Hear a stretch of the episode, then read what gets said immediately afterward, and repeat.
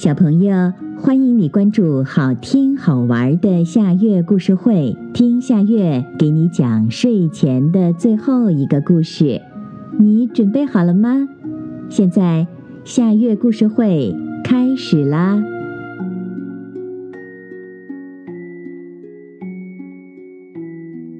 安安变成小熊。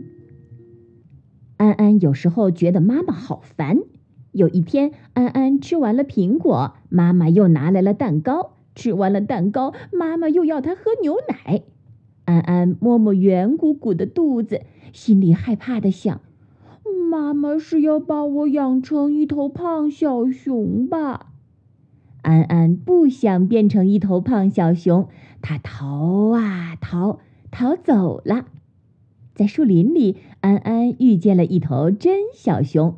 真小熊看见急急忙忙的安安，就问他：“你害怕什么呀？”“害怕妈妈。”安安老老实实的回答。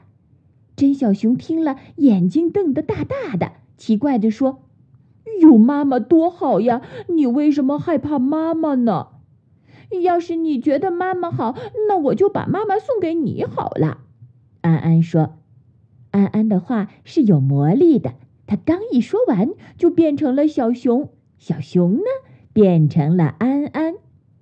哦哦，小熊安安高兴地笑着叫着，向安安家跑去了。安安小熊就留在了树林里。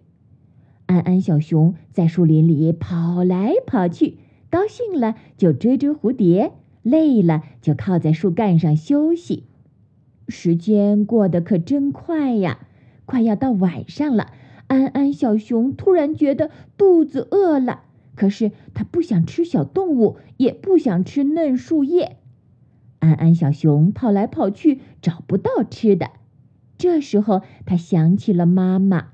哎呀，有妈妈真好呀！想吃什么，妈妈就给准备什么。安安小熊啪嗒啪嗒跑回家，见了妈妈就喊。妈妈，妈妈，我好想你呀！妈妈奇怪的看着安安小熊说：“你找错了，我不是你的妈妈，我是安安的妈妈。”说着，妈妈把小熊安安推到了安安小熊的面前。安安小熊难过的哭了起来，边哭边说：“妈妈，我就是你的安安呀！”安安说完这句话，魔法就失效了。眨眼间，他又变了回来。小熊安安呢，也变回了一头真正的小熊，跑回树林里去了。从这以后，安安再也没有逃跑过。妈妈呢，也不逼着安安吃这吃那了。小孩子饿了，自然会吃的。妈妈还常常跑去对那些逼着孩子吃东西的爸爸妈妈们说。好啦，今天的故事就到这里了。可是我还想听。